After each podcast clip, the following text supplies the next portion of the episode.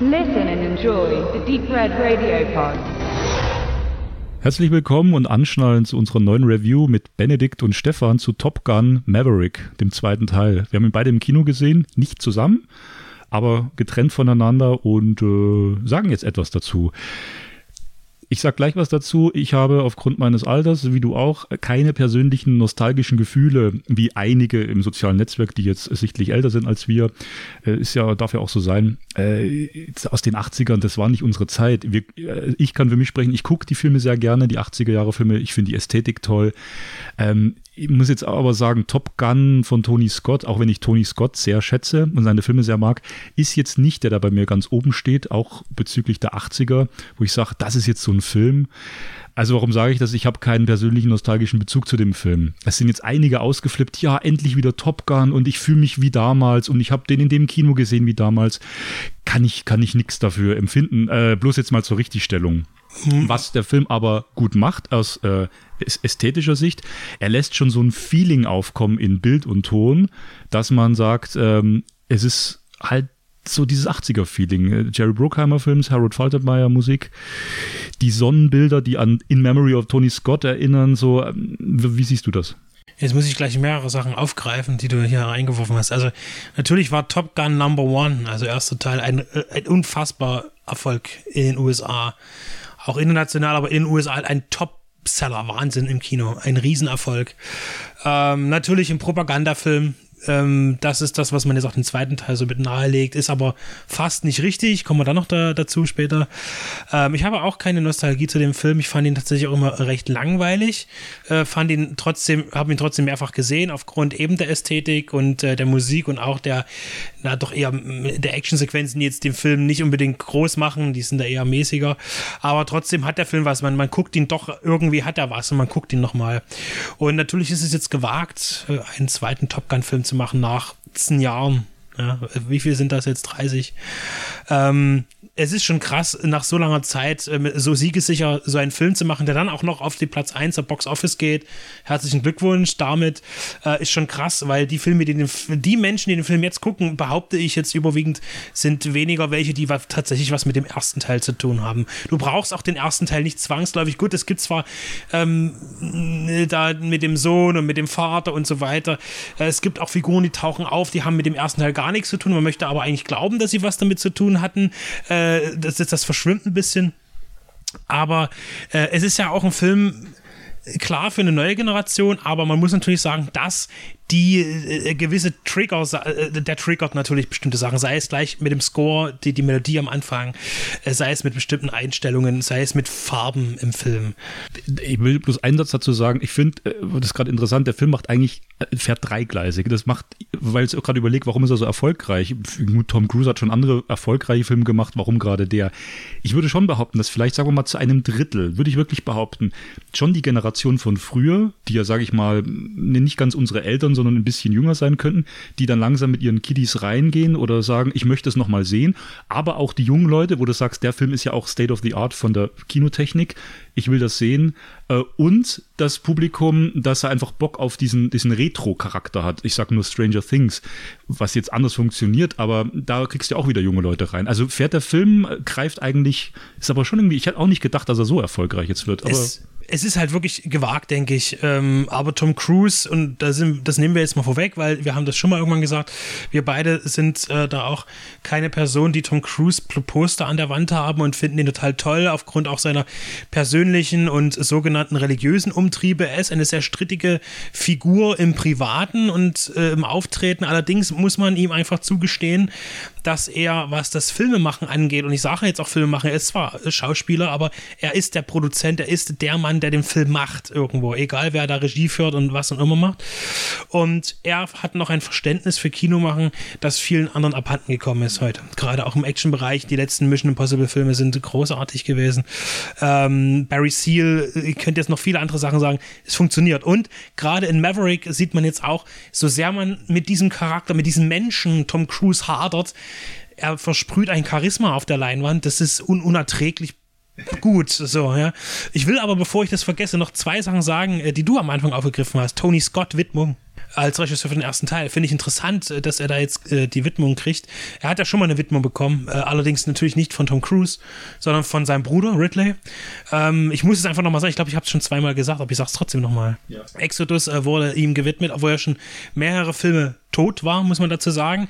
Und ich habe mich immer gefragt, ob Ridley Scott extra diesen Film ausgesucht hat zur Widmung für Tony Scott, weil in einem Film, der das, äh, ein biblisches Thema hat, eine, eine Bibelgeschichte erzählt, äh, was natürlich wieder für Katholiken, Christen, alle möglichen natürlich wichtig ist, äh, egal wie es dargestellt ist, aber dass man dann eben in diesem Film eine Widmung für einen homosexuellen Selbstmörder gibt. Das ist das, das ja, und, und, das, und, das, und das Bruderthema. Ich ähm, glaube, ja, ja. also ich, ich würde dir dazu stimmen. Das ist irre, äh, wie viele Komponenten in dieser Widmung, die ist so intelligent gesetzt, wenn es überhaupt diese Gedankengänge gab dabei.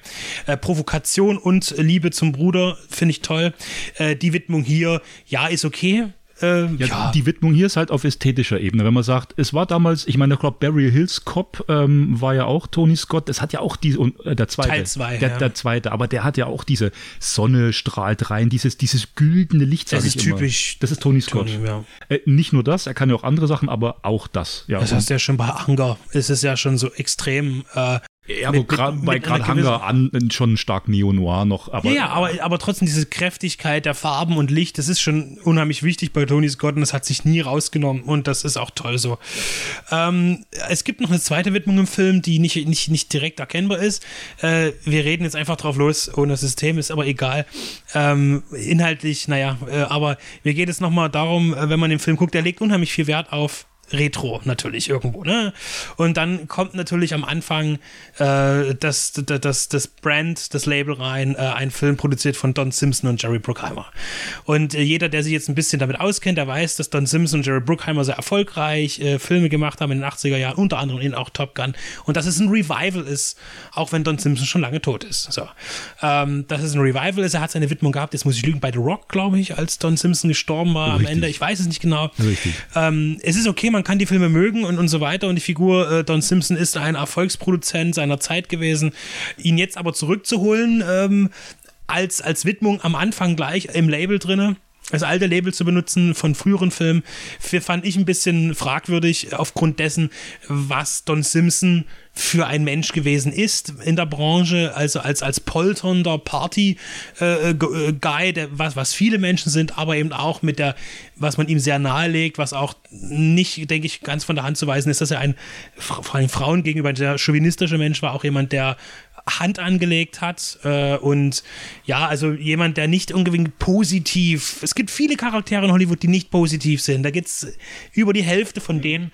Aber ihn so krass zu tributieren, letztlich, ähm, auch wenn es nur für den kleinen Moment ist, es fällt dem Filmekenner auf, äh, ist schon irgendwas, war ein komisches Gefühl eigentlich. Also ich gebe dir da recht und äh, wir hatten das Thema ja schon mal und äh, wenn man, wie du sagst, sich ein bisschen auskennt, das, ich, ich kenne, weiß Gott nicht alles, was Don Simpson produziert hat, aber ich kenne halt eben einige Filme eben aus den 80ern und eben dieses typische Logo, dieses Brand, was ja später Jerry Bruckheimer, äh, ich glaube nach dann The Rock, The Rock war der letzte Film, wo du sagst, die Widmung war ja noch, äh, dies noch dieses Don Simpson, Jerry Bruckheimer und ich glaube Con Air war dann schon ein Jahr später, wo es hieß Jerry Bruckheimer Films. Hatte zwar immer noch dieses Brand, also dieser einschlagende Blitz in den Baum, diese Fahrt, aber eben Jerry Bruckheimer Films, was ja auch konsequent und, und okay ist. Und äh, wir reden jetzt hier tatsächlich über eine Einblendung von wenigen Sekunden die ganze Zeit, aber ich fand es gerade am Anfang auch extrem auffällig und meine Frau kannte da, kannte sich, kennt sich da gar nicht aus. Aber ich dachte mir auch, nee, echt jetzt? weil es halt wirklich, wenn man so ein Brand nach der Zeit macht und der geht eigentlich darüber hinaus, zu sagen am Schluss noch in Memory of Tony Scott, weil der kommt ja am Schluss und er war ja der Regisseur des ersten Films, das kann man schon machen. Äh, vor, vom ganzen Team danken wir mal äh, Tony Scott. Warum jetzt Don Simpson auch nochmal als Logo? Ich gebe dir da völlig recht und ähm, ich weiß nicht, hast du das Buch gelesen über ihn, äh, über dieses ganze Thema? Nein. Also er hat ja wirklich mehrere tausend Dollar im Monat für Drogen ausgegeben. Er hat Frauen geschlagen. Er war im Business ein anerkanntes Arschloch, also menschlich. Äh, klar hat er die Filme produziert, aber ich sehe das genauso wie du und da können wir auch jetzt aufhören. Warum? Es, es, es macht wenig Sinn. Man hätte auch einfach Jerry Bruckheimer Films das Logo nehmen können. Alles gut. Das war dann einmal ein bisschen der, zu viel der Hommage.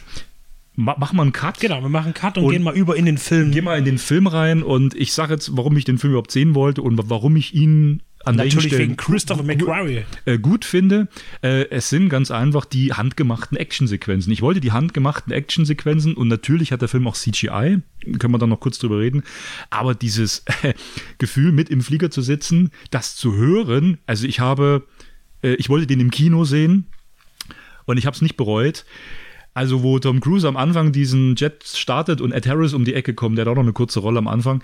Ähm, und man ganz genau weiß, ähm, und das, das, weil du das auch noch sagtest, ich krieg das in einem Satz hoffentlich jetzt alles rein. Tom Cruise hat halt diese, diese Star-Persona und die hat er immer noch. Er kann halt wirklich mit fast 60 Jahren immer noch diesen jungen, wilden Typen spielen, der sagt, ich drehe jetzt mal ein bisschen übers Limit raus und mach mal was Aufregendes. Der versprüht immer noch dieses Charisma eines 80er Jahre Stars, der sagt, ich sitze auf meinem Motorrad, ich sitze im Jet und mach was es geht mir um diese Kinopersona, seine Figuren, die er da verkörpert. Und das hat einfach was. Und wenn er dann in diesem Jet lossaust am Anfang und das ganze Kino vibriert, diese, dieser, dieser Sound, wie, wie, wie geil der abgemischt ist. Äh, Deswegen wollte ich den Film im Kino sehen. Und äh, diese Sequenzen, die du äh, mir im Vorgespräch sagtest, die so ein bisschen langweilig waren, die Testsequenzen, das war eigentlich für mich diese Highlights, in dem Film drin zu sitzen und zu sehen, wie die da rumfliegen. Es ist so geil gemacht. Ich fand es dramaturgisch halt ein bisschen müde, weil ich finde, der Film startet ganz gut äh, und hat, geht dann halt über in so ein Action-Ding. Ich wollte bloß gerade noch sagen, wir hatten es eigentlich beendet, aber äh, die, die Kinoperson äh, Tom Cruise, ne? Und dann kann man den Vergleich auch zu Tom Simpson ziehen, ne? Ich meine, ich sage nicht, dass Tom Cruise Frauen schlägt oder äh, Drogen nimmt er garantiert nicht. also würde ich behaupten. Äh, aber da ist auch so, ne? Es ist ein- eine Diskrepanz zwischen der Person auf der Leinwand, was die Leistung ist, und eben das, was im Privaten. Da ist man sich vielleicht dann doch nicht so weit auseinander. Äh, unabhängig davon, dass sie unterschiedlicher Natur sind. Ähm, ich finde, man hat, man ist den Weg des geringsten Widerstands gegangen, was die Story angeht. Wir haben eben wieder, wir haben den Sohn von äh, Goose, der eben auch das Gleiche macht und dann eben auch wieder ähm, eine Schulungssequenz. Wir haben wieder ein Feind. Feindbild ist ja ganz wichtig bei, bei Top Gun 1. Ähm, das ist äh, da im Kalten Krieg, man muss sagen, äh, es ist halt krass, dass der Film, Maverick ist ja schon seit wie vielen Jahren fertig? Seit knapp zwei Jahren Ne? ist, ist Vor der zwei ja Jahren hätte fertig er rauskommen. ähm, hat sich durch Corona mehrfach verschoben und dann kommt er in einer Zeit auf die Leinwand, wo halt Krieg ist. Also, also Krieg ist ja immer auf der Welt, das muss man dazu sagen. Es gibt, aber für uns jetzt medial ist natürlich der Ukraine-Konflikt äh, das, was natürlich hervorsticht. Jetzt kommt der Film ins Kino äh, und präsentiert eigentlich einen, äh, ja, einen gesichtslosen Feind. Wir sehen auch nie Personen, wir sehen nur Maschinen. Wir sehen aus der Ferne Silhouetten von Köpfen mit Helmen in, in, in Jets ganz kurz. Ansonsten sehen wir niemanden. Wir hören keine Sprache eines Gegners. Wir sehen keine Gesichter, wir sehen keine Flaggen. Wir wissen nicht, wo es ist. Es ist irgendwo, ist dieses Land wo diese Basis ist, die angegriffen werden soll, wofür hier geübt wird. Es geht um die Anreicherung von, von Uran. Das ist wieder so eine Sache, könnte man in Iran legen, ist ja auch aktuell äh, immer wieder ein Thema, dass der Iran ja eigentlich kein äh, Uran anreichern darf, macht es aber trotzdem. Konflikt könnte man ja wieder dahinsetzen, aber trotzdem wird der Gegner in Top Gun Maverick nicht benannt. Und was ich noch äh, mitgeben möchte, ist, äh, genau, wir, wir haben jetzt, äh, der, der Film hat ja viel, viel, auch bei in Cannes komischerweise, was ja eigentlich so das Mecker des, des, des anspruchsvollen Films immer so ist, Also jetzt- hat er viel Zuspruch bekommen. Ja, und jetzt, jetzt sprichst du gerade was an, das was in Cannes passiert ist, finde ich eigentlich so diese etwas bittere Fußnote bei dem Film. Ähm, äh, dann bringen wir sie jetzt schon rein, wir haben ja gesagt, wir reden drauf los. Also den, den Film im Kino zu zelebrieren und zu machen oder auch zu gucken, finde ich voll cool. Ähm, kann man machen. Ich würde ihn auch nicht als diesen, manche haben gesagt, das ist der Film zur Aufrüstungswelle jetzt. Nee, er ist er für mich nicht, weil er eben schon seit zwei Jahren fertig ist. Und es ist nachgewiesen, dass er durch Corona einfach jetzt zwei Jahre später kam. Er, er hätte, er wäre fast gekommen vor zwei Jahren. Deswegen ist es jetzt für die einen vielleicht bitter, dass jetzt so ein immer noch sehr patriotischer, meinetwegen Propagandafilm, ja, aus den USA durchaus Propaganda, ja, äh, pro Ami äh, jetzt äh, kommt, äh, in der Zeit, wo Krieg ist, uns gerade überlegt wird, wer macht den nächsten Schritt oder wie geht's weiter. Aber was in Cannes passiert ist, ich meine, da sind ja wirklich die, die Jets drüber geflogen, man hat das ja auch militärisch zelebriert. Das hat für mich jetzt so ein bisschen einen komischen Beigeschmack Und gehabt. einen Tag vorher war äh, Zelensky zugeschaltet. Das ist, das ist merkwürdig. Es funktioniert irgendwie nicht und das, das gibt dem Ganzen nochmal so einen Touch, als wäre der Krieg in der Ukraine doch irgendwie nicht so realistisch. So irgendwie äh, auf so einer Veranstaltung. Und das finde ich halt komisch. Will ich jetzt aber auch nicht werten. Ich finde es unangebracht. Natürlich will man den Film vermarkten, äh, aber ob es das Auftreten gebraucht hätte, ist wieder eine andere Frage.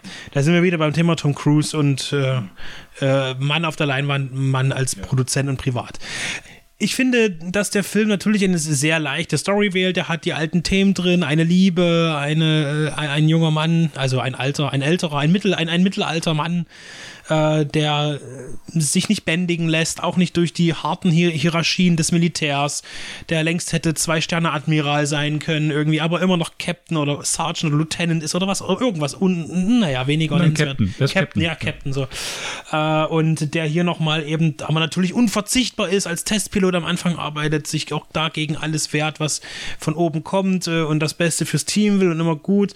Und am Ende eben, ähm, weil er der Einzige ist, der es kann, eben als Lehrer eingesetzt wird, äh, um, um junge äh, Rekruten zu schulen, um ein, eben diesen besonderen Einsatz zu fliegen äh, für, eine, für einen gesichtslosen Feind, der aber eine ultimative Bedrohung darstellt. Für die ganze Welt natürlich. Ja, es ist halt so, so eine universelle, äh, sag ich mal, nicht James Bond-Bedrohung, aber doch, da hat äh, irgendwas liegt da, irgendwie Uran, äh, das bedroht alle und wir müssen das jetzt machen. Also es wird relativ schnell gerechtfertigt, dass diese Mission, möge sie denn auch Verluste mit sich bringen, das wird relativ äh, bald dann auch vom die über ihm stehen, vom, vom leitenden Ausbildungsteam gesagt, äh, die haben dafür unterschrieben, das ist die, sind die Besten der Besten, das sind, äh, sind Soldatinnen und Soldaten, äh, die machen das. Ähm, die sind sich der Gefahr bewusst. Ja, der, der, der Film ist luftig leicht. Er, er kann sich nicht entscheiden, ob er quasi in diesem, in dieser Retro-Hommage, dieser schönen Bilder, auch dass er dann nochmal, ich meine, dieses Strandhaus, diese Bar, ich meine, das ist ja schon Zuckerguss Deluxe alles. Und da kommt das menschliche Drama, so wird so leicht reingestreut, ohne dass es wirklich jemals schwer wird. Oder dass, wenn auch die Tochter dann äh, später zu, zu, ihm sagt, äh, but don't break her heart again und so. Und Tom Cruise so ganz bedacht guckt und mal ich das Gefühl hat, hatte im Kino, das nehmen die Leute jetzt teilweise ja echt übelst ernst, den Dialog, der gerade passiert ist. Das wird halt einfach nur so reingeskriptet, er guckt mal ein bisschen bedattert. Das ist alles Banane, äh, äh, kann man so sagen. Was mir gut gefallen hat am Schluss noch, er schafft es, ich bin gespannt, wie das mit den Mission Impossibles weitergeht, weil er wird ja auch langsam älter.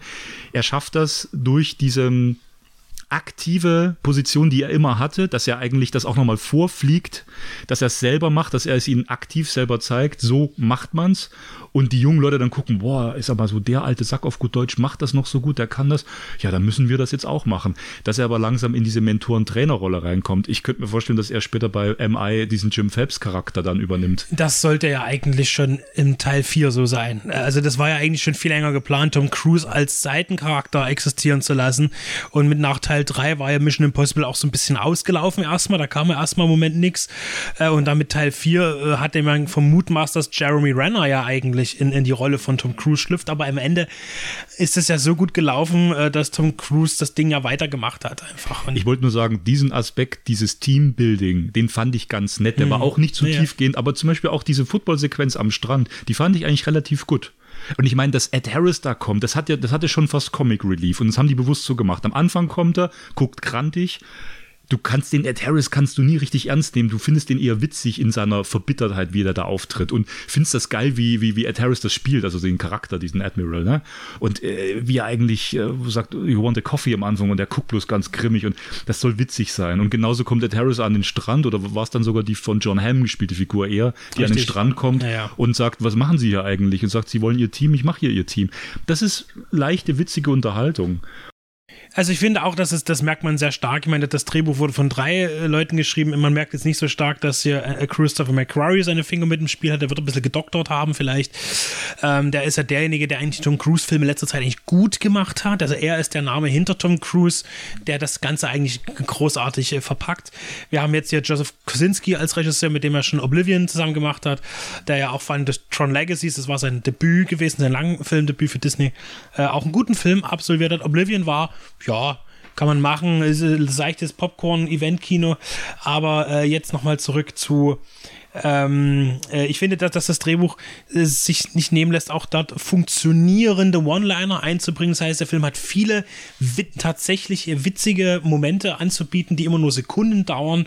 Ähm, und äh, das funktioniert tatsächlich ganz gut in dem Film, wenn man das Ganze natürlich nicht zu ernst nimmt und äh, eben auch vergessen kann, dass das Ganze natürlich auch wieder vielleicht ein Rekrutierungsfilm des US-Militärs ist, um zu sagen, wie geil es ist. Wir haben jetzt noch nicht so sehr viel wirklich über die technischen Aspekte gesprochen. Ich denke, dass das lohnt sich auf jeden Fall, diesen Film da auch zu sehen, weil Ähm, die Jet-Sequenzen, so wie es mir scheint und was dann überwiegend ja äh, original gestaltet sind mit Kamera und Cockpit, da sind wir dann wieder dabei. Eigentlich hatte ich gar keinen Bock auf Maverick, weil ich sagte mir, ich habe einen Tag zuvor den Trailer zu, zum neuen Mission Impossible Film gesehen, der nächstes Jahr kommt, sage ich mir, eigentlich habe ich ja eher Bock, den Film zu sehen. Und ich äh, finde natürlich auch stark, was dort technisch gemacht wird, auch wenn ich überhaupt nichts übrig habe. Ich bin auch äh, kein Mensch, der Militärdienst abgeleistet hat. Ich auch. Ich bin da null. überhaupt nicht Ich habe da auch drin. null Bezug, aber ich finde es einfach, aber wenn man das ausblenden kann, sage ich mal, von, von der, ich, ich, ich habe mich auch ausmustern lassen, ich äh, habe auch, äh, ver- verweigere auch jegliche Waffen und das, ich mag das alles nicht Militär. Ich finde das jetzt auch gerade für mich persönlich ähm, im negativen Sinne spannend, was da jetzt im Ukraine-Krieg, äh, wie es weitergeht, weil ich natürlich schon als äh, zuschauender Bürger gespannt bin, wie, wie geht das jetzt weiter? Klar, die liefern jetzt irgendwie Waffen und so, aber ich finde das alles ganz, ganz gruselig und wird, wird da immer ganz mulmig. Auch interessant, Top Gun kannst du halt wirklich im Kino gucken, bis auf den Aspekt patriotisches Kino. Wir hatten es jetzt schon sehr oft, äh, USA, Rekrutierungsfilm, meinetwegen der, der Army, äh, der, der, der äh, die da auch Geld reingepulvert hat, denke ich mal. Ähm, das kann man äh, durchaus kritisch sehen, sollte man auch. Ähm, der Film lässt das aber irgendwie auch ausblenden, weil eben A, der Gefeind so gesichtslos ist und auch die Sequenzen oben in der Luft, die wirken schon wie aus einem Computerspiel. Also ich sage jetzt im, im positiven Sinne, wie aus einem Computerspiel. Sie, sie sind halt leicht. Es ist kein Kriegsdrama. Äh, Jetzt könnten andere kritisieren, ja, aber der, äh, der Kriegsfilm geht nicht unter die Haut. Nee, der Film geht auch nicht unter die Haut. Das ist halt nur wie soll ich sagen, nur in Anführungsstrichen Ästhetik. Aber die Ästhetik, die er macht, technisch, an den Jets die Kamera, durch die Luft fliegen, rein dieses Gefühl zu fliegen im Kino, nur darum geht es mir, dieser, dieser äh, cinematografische, technische Aspekt, wie auch immer, in den Himmel zu fliegen, die Kamera, die in die Sonne schaut. Das ist unglaublich irre. Und nur deswegen wollte ich den, den Film sehen, ja. ja. Und die Story ist durchaus Banane. Am Schluss fand ich es noch ein bisschen äh, problematisch, hatte ich dir schon gesagt. Es gibt dann diesen Bruch, wo man, wo man wirklich gedacht hat, Moment, da haben sie im Drehbuch jetzt noch irgendwas dazugeschrieben oder wollten es nicht so enden lassen, wie auch immer. Man hätte den Film ja enden lassen können, wir spoilern jetzt sehr hart gerade, äh, dass äh, Tom Cruise quasi ihn rettet, sich abschießen lässt und stirbt. Also den Sohn von, von dem, da, dass er sich als alter Merrick opfert. Dann hätte der Film auch nach, ich überlege gerade, 105 Minuten ganz gut zu Ende sein können. Das hätte funktioniert. Hätten sie noch eine Beerdigungssequenz mit viel Tränen, tralala. Hätten sie ihre Abspann, Adler noch reingerammt. Adler rein und, und äh, genau, und die Jungen und jetzt huldigen wir ihn und führen das fort, äh, diese Legacy, die er gemacht hat. Diesen Weg geht er nicht. Äh, Maverick äh, lebt weiter. Äh, Es gibt am Schluss Shantake, es gibt äh, väterliche oder auch Buddy-Gefühle, wie, wie man auch will, freundschaftliche Gefühle. Nochmal Zuckerguss, das will der Film so, das macht er dann auch wieder gut am Ende. Aber wie kommt es dazu? Es gibt dann diesen Bruch und dann stürzt er ab und dann ist der Film auf einmal in dieser Schneelandschaft, wo auch immer die die dann gedreht haben und hat auf einmal keine Farben mehr. Nicht das, was am Anfang war, nicht dieses Funkige, nicht diese Farben, nicht diese Kontraste. Dann ist er ganz blass, dann sieht er aus wie Oblivion auf einmal und da hatte ich das Gefühl, da durfte Joseph Kosinski für ein paar Minuten am Stück seinen Film drehen. Und da gibt es dann auch CGI-Explosionen in dieser Eiswüste, die so ästhetisch gar nicht zum Rest des Films passen. Das wollte ich jetzt nur so sagen. Da gibt es am Schluss noch so einen Bruch, das wirkt so wie so ein Anhängsel. Ja, und da gibt es noch so eine Schlussepisode, dann klauen sie noch einen alten Jet und fliegen wieder zurück. Das hat irgendwie nicht zum Rest des Films gepasst, aber das ist halt so. so. Es wirkte so ein bisschen zusammengeschustert. ich stufe den Film auf jeden Fall in der aktuellen Blockbuster-Landschaft als positiv ein, äh, als filmisches Werk, ähm, als Ausgleich zu den äh, immer gleich aussehenden Marvel-Filmen. Bei DC bewegt sich ein bisschen was, aber mit Aquaman 2, um Himmels Willen, also am Ende sind das alles die speckigen, gleichen Brückenfilme, die niemanden mehr reizen, inhaltlich noch, noch, noch, noch optisch. Da nehme ich jetzt auch den neuen Batman raus oder Joker, sowas, wo man wieder ein bisschen experimentiert. Ne? Ähm, und deswegen hat der Film für mich auch funktioniert im Kino. Also ich habe den Film überraschenderweise gut gefunden, was mich teilweise erschreckt, weil ich weiß, was der Film auch möchte. So viele negative äh, Ansatzpunkte eigentlich hat der Film und trotzdem hinterlässt er eigentlich ein gutes Gefühl, wenn du aus Kino rausgehst. Und das ist eben auch etwas, das am Kino faszinierend sein kann, äh, dass man äh, so eine Empfindung hat, obwohl man weiß, dass man den Film kritischer betrachten sollte. Und ähm, ja, aber so ist es eben. Und da, da nimmt der Film ja so viel rein. Wir haben Tom Cruise, wir haben äh, Don Simpson, die, die Situationen, wir haben das Thema an sich und aktuell Krieg, also vor unserer Haustür, muss man sagen.